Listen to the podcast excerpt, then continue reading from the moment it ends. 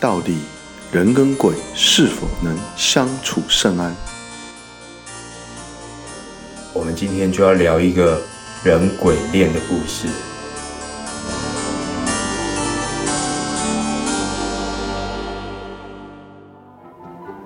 姑妄言之，姑听之。豆棚瓜架雨如诗，料应厌作人间语，爱听秋坟鬼唱诗。您现在收听的是《鬼在囧途》。 Hello，大家好，我是森哥。我是鬼差博士，我们刚刚在节目一开始就提示人鬼殊途，我在多年前有一个客户，他就发生了一件人跟鬼居然能生活在一起的事情。哦，讲到人跟鬼，我就必须要说一下我们这个时代一个经典的电影了。你有听过《倩女幽魂》吗？小时候我还收集过他很多的偶像卡呢，哎，呃，偶像卡是什么东西啊？就是一张他的照片被互背起来，哦，叫偶像卡。哇塞，这是时代的产物啊！诶，那很红诶。啊，是互背的小卡，嗯，哦，放在我们的书包、我啊。有收集过小虎队的啊，四大天王啦、勾起很多听众以前年少的周慧回忆敏，啊，然后我洗脚水啊，啊，哎这个这个是也谁有这个是叶蕴谁？仪哎呦， 你连叶蕴仪这样子一句话就讲得出来，厉害！听众朋友一定不知道我们的年纪，但是这一段话语应该可以猜测到我们的年纪了。这段话语其实我们都是为了这个今天的节目去搜寻出来的。嗯，我们当初我看那个《倩女幽魂》的时候，我想说，如果能遇到王祖贤这样的鬼，哦，应该死而无憾啊！死了也可能风 流，对啊，宁愿精尽人亡也没关 系都。没关系。结果到时候跑来找你的是嗯结黑果山老妖，这个小黑山老妖，我会怕。 结果长大之后，还真的给我遇到一个现代版的《倩女幽魂》哎呦，我们先来跟一些比较年轻的这个听众，呃，稍哎微你这这由森哥来对，分享先一下前。前情提提要一下哦，《倩女幽魂》主要的主角就是宁宁采采臣、臣书生、女鬼小倩。网红一枚，然后呢，他们呃，一个是人嘛，一个是嗯鬼嘛，然后衍生出惺惺相惜的人鬼之恋。没错，啊那当然中间多所波折啦，嗯有很多这个不管是人啊还是鬼啊，在欺负他们，最后还是一样。那一部电影最后是人鬼殊途啦，真的。啊，留下了一个遗憾。嗯，那部片里头最印象深刻就是这个吴马演的，燕赤霞，真的等等等等等等等，最早的断桃花的啊角色，真的这个人家好好的两小无猜，他就偏偏要来把人家斩断。 真的，只有想过了数十年之后，我也变吴马了，燕赤霞。对你，你现在也要去斩断人家的这个对啊，当就是好几年前也处理那个案也是这样，哦，但是听说你这一个刚好是颠倒，颠倒过来变成是欠男 幽魂倩男幽魂。那我就跟听众朋友来分享一下，这是我很多年前呢到北部著名的城市台北市，我哦去处理 的一个个案哦。很想揍你。北部著名的城市台北市，你认真。好 哦 OK 好，我们接着聊哈、那我就到台北市的某一个大厦里头啦。那当时我不知道是什么事啦，哈、就是我一个客户告诉我说，他有一个朋友最近呢啊发生了很多稀奇古怪的事情，更重要是他直接告诉我说，他这个朋友被人家下蛊了。哎呦，嗯，下蛊你知道吗？我知道，就是也是港剧里面人家敲个鼓啊，那个鼓就会在肚子里面乱跳乱动。对对对，哦嗯他就是啊蓝凤凰最喜欢吓人家的这个鼓了。，对，就是真的是现代真的有下蛊。但当时我对下蛊这件事情其实并没有很认可，我觉得哎，那一定是电影在演，实际上应该没有这件事吧？对啊，因为我也觉得这个是不会发生在现实生活的事情啊。对啊，啊我我就想我也是听听而已嘛，我说啊我去查查看再说。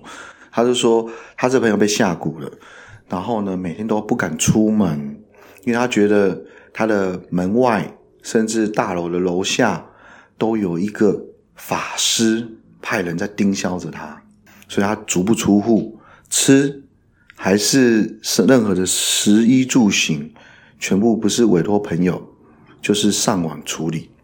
总之，她就是不出门。可她是一个很有钱的一个女生哦，因为住在那个豪宅里头，又可以这样生活，她其实是非常有钱的。没有什么是钱解决不了的嘛。嗯，对啊。但是你遇到这个鬼魂的事情，就有可能是钱解决不了的哦。哦，嗯，然后我就在约定好的时间，就到了这一户人家。这一个房子还真的是我在当时第一次遇到很邪的一个房子。你有没有看过《七龙珠》？哎有，他们是不是有个雷达战斗力？对对对啊，侦测的那个，对对不对？直接瞬间爆表。你一定要在今天这个节目讲很多我们这些年轻人听不懂的东 西吗？七龙珠现在年轻人也是很爱的、啊哎哦，真的啊哦，呃演到现在不是后《面鬼灭之刃》吗？鬼灭之刃》爷爷，也是很红啦。对啊你但是《讲鬼灭之七龙刃》里珠头没有雷达、啊，哦，战斗力好侦测嘛哦，。就是你一进去知道那个侦测灵灵异侦测值爆真表的了，整个是连我这种通灵人都感觉到全身是毛骨悚然，整个磁场有多不对劲就多不对劲。哎呦是因为侦测到骨的这个东西吗？没有，我当时一进去的时候还跟股东还没有去侦测到，就整个第一个看当事人整个磁场跟形态就已经人不像人，鬼不像鬼。哦，嗯，然后我在他房子里头查巡查的时候，还真的很有很玄的一个布局，整个房子里头的布局就是非常诡异。嗯，你有看过那个人家房子的设计像八卦的吗？哇塞，然后他屋里所有的通道都有镜子，这个镜子基本上不是就是阴阳界的通道吗？对，这就是我已经知道这房子有很大的问题的点。你走到通道的尽头，就会看到丽镜，房屋里头或者房间，处处视角都在角落都有镜哎、子，这太可怕了。很夸张。哎，听众朋友，想象一下，我们进去那个游乐场的鬼屋，大概就是像那样子，有一个叫做镜子屋，类似镜子屋，但是它没有到这么夸，对，哦全但是部就是镜。你走到某个角落，你对就会看到一个镜子，也就是有说，个在人影。他的房子里头，他已经被设计成鬼可以在他的家里的四处透过镜面穿梭而过。哦，就是一个猛鬼乐园呐、啊，哦，它对这个地方就是一个转运站了啦。这边我也分享给听众朋友哈，其实鬼魂他们是可以透过镜体去穿梭空间的，所以他的房子里头已经被设计成一个鬼魂是能四处穿梭的，这是第一个最邪的地方。第二个呢，他的房子里头也布满了很多的符令。那我我有问一下，哎，你怎么那么多符令？他说，因为我他遇到这事之后，到处求神问卜求神问卜嘛，所以你看到的那些符令，其实它是从各路的宫庙哈、陆陆续续请回来要镇宅的。啊，结果反而没想到这个变成磁场更乱了。第哎对，第二个是磁场更乱不打紧，其实这符令没有用，嗯，嗯，叫大几丢，哎呀个大几因丢为，没有对症下药嘛，好，所以那个符令其实没有什么用。好，接着喽，我就开始查房子了。磁场那么混乱之下，我们还是认真查。我就在一个人形的艺术品里头，查到依附在这艺术品里头的一对男女鬼魂，就在一个艺术品里头。躲在里面。对，那我马上就跟当事人说，我找到了，你这艺术品里头有一对男女鬼魂。我这样一讲下去，你知道这个当事人怎么说？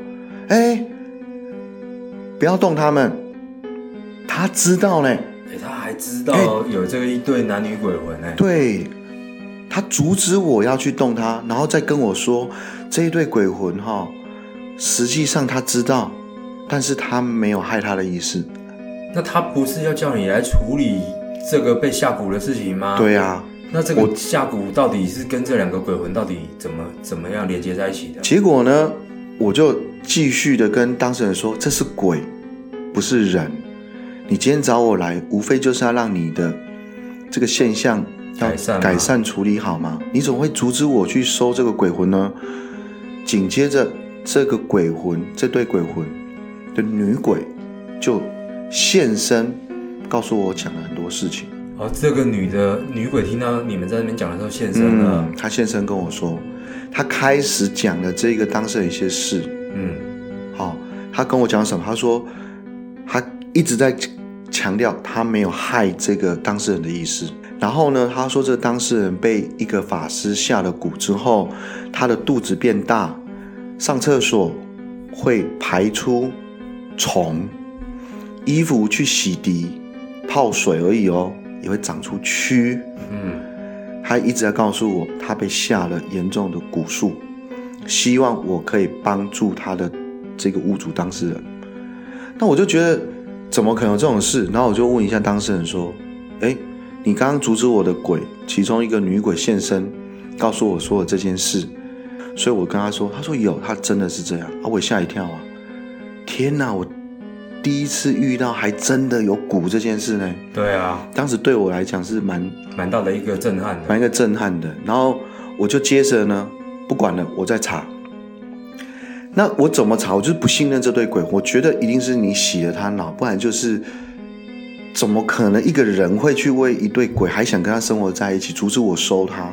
那只是要叫我去处理掉蛊的事情。嗯我当然没有听下去嘛，我继续查，结果就在主卧室查出东西来了。哎，主卧室发生了什么事哇，它主卧室有个地方哦，这个也是一种阴阳三交的一种磁场空间。它在房子里头有个衣柜，那个衣柜呢是斜的，像我们楼梯间下面那种感觉，哦，它是斜的。然后那个衣柜打开之后，里面又有一大片镜子。哇嘞，这个格局谁会在衣柜里面又弄斜斜的一个镜子啊？这真的我不知道怎么解释。我看到他家所有的装修，我觉得都是超时代的。然后我再查就知道说啊，这对鬼魂原来是透过这个磁场跑来的。就是那一个主卧室的斜镜嗯，从那边跑过是来，从那边，，因为那边产生一个鬼都会穿梭，经过的也会从里头出来，所以这对鬼魂从这边进来，然后再经过跟这对鬼魂沟通之后，才理解到这对鬼魂确实并没有伤害这一个当事人的意图，他完全是会留在这个房间，真的是为了要保护这一个当事人。我有问一下屋主当事人说：“你为什么要创造这个空间？”他说：“其实是之前那一个下蛊的老师来家里帮他改风水的时候，告诉他这样做。所以是那一个下蛊的嗯人要引鬼入宅，对，甚至他也要让他的鬼魂能急速的穿梭他的家里。结果没有想到来了一对好心的鬼，对，要来保护这个女的，保护他。那我再问下去，才知道说，因为这一对男女鬼魂的男生，实际上跟这个女当事人已经产生情愫，而女当事人也因为夜夜跟这一对男女一起睡觉，她长期也感受到这个鬼其实是很疼爱她的，她爱上了这个男鬼。啊，这一对男女鬼魂他们是有关系的吗？还是有关系的，哦？所以是两女共侍一男的意思。嗯所以连来鬼跟人也可以多皮。以，哎、这这凶气贴啦！真的，这这一件事情对我的人生产生很大的改 观。结果这个要下蛊的这个法师，这个没有想到，本来要害他，却让他们三嗯个陷入了、然后再进一步跟当事人聊下去之后，就知道说，因为当事人她是一个独生女子，她其实也蛮孤单的，所以她跟这一对男女鬼魂生活，其实她是很快乐的。哦，因为有人陪他嘛，嗯那有填又填补了他没有男朋友的这个空对虚。对对可是这样下去不是办法、啊。对啊，所以我也你说再是怎么帮他，他还是会吸他的所以我阳在气。我在当时就一直跟他说，跟当事人说，不管如何，鬼要鬼要去的路，人要过人要过的生活，这样阴阳不协调，人鬼难以相处的情况，其实会产生你也会有很大的问题。嗯，那几经我沟通之后，因为当事人他实在是不能接受我把这一对男女鬼魂带走处理掉，嗯，所以当天呢，讲完之后，他包了一个红包给我，谢谢我，就把我送走了。所以我也没有办法真正的替他把整件事处理。可这件事呢，我的记忆很深。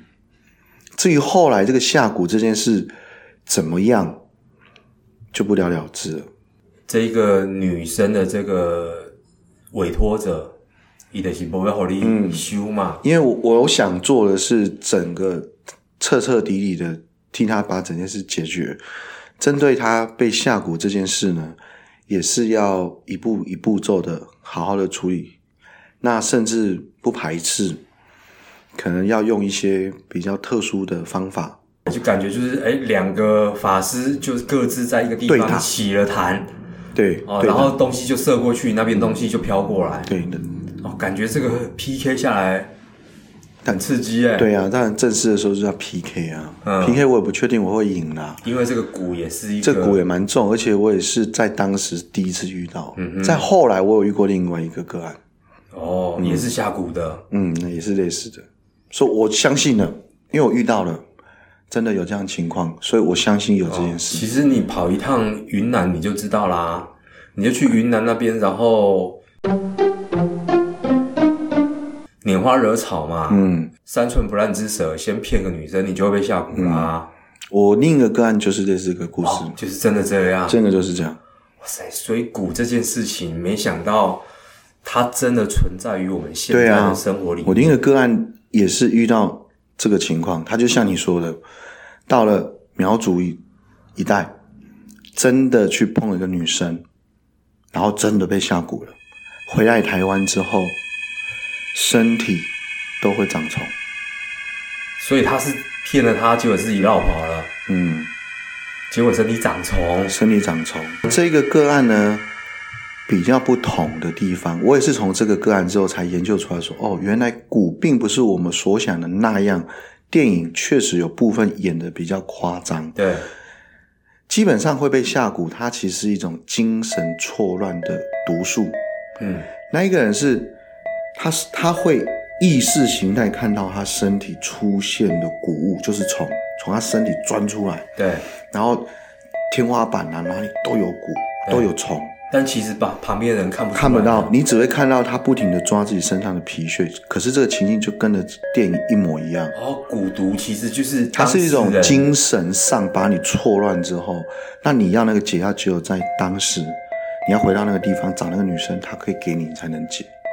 然后他在台湾，他找多少宫庙哦、神佛无哦、解啊。医生、医院，全部都判如他是精神病。嗯，因为这个东西就跟我们现在的这个疫苗一样嘛，对必须针对对症下药嘛，对，不然的话，其实我感冒，我香港脚了，嗯你给我什么眼药水对，点不好嘛？对不好。哦，哎，这个很可怕，很可。怕的。所以说下蛊这个，在我目前遇过的个案里头，这两个是最明显的。第一个是最夸张的，它这是直接就长虫了。对，对哦，所以等于是说，其实他看到的那些虫啊，长出来的这个东西啦，都是只有他自己才看得到。第二个是是只有他自己看得到，然后那已经算是精神病了。对，那我们再深一步去了解，就知道说，原来那是一种精神毒素。嗯注入到你身体之后，你的人的神经系统出问题，所以你会看到那个东西。哼，嗯嗯，所以还是必须要回到原来给你下蛊的这个人，给你解药。嗯因为，为他找了很多中西的治疗方法都无效，嗯嗯，嗯，但这女生基本上她是她的第一次就是献给这男生，嗯，细节怎么样发生我不知道，那结果他有回去吗？这个男生后来没有啊，那没回去，他在这边不就她在台湾就一直都是这样这个 double 问题 Q 啊？然后找上我的时候呢，我有帮她把问题找到，已经找到个问题点了。嗯，然后当他心如果沉下来，打坐，让自己的心思沉定下，让那个毒素不要去涣散的时候，他会变好。可是他他不接受这种透过自己自身的像排毒的方式哦，他觉得这太慢，对，他无法承受，他要快的。那时候我跟他跟他讲的时候，是主要是这个问题，他要快的方法，他他没办法接受这种慢慢的方法。那当然，我也跟他说，你可能回去比较快啦，呃自那他求不要多回福去啊了。对，吓都吓死了，他怎么可能还会回去？对啊。对啊，OK，好，我们今天哦就跟大家聊了这个人鬼殊途，现代版的《倩女幽魂》哦，跟这个可怕的这个下蛊的这个嗯，传说哦，发现这个原来不是传说哦，还真还真有其事真有这件事。好，OK，那哦今天的节目呢，谢谢各位听众一起陪我们这个度过嗯，鬼在囧途，我们下次见。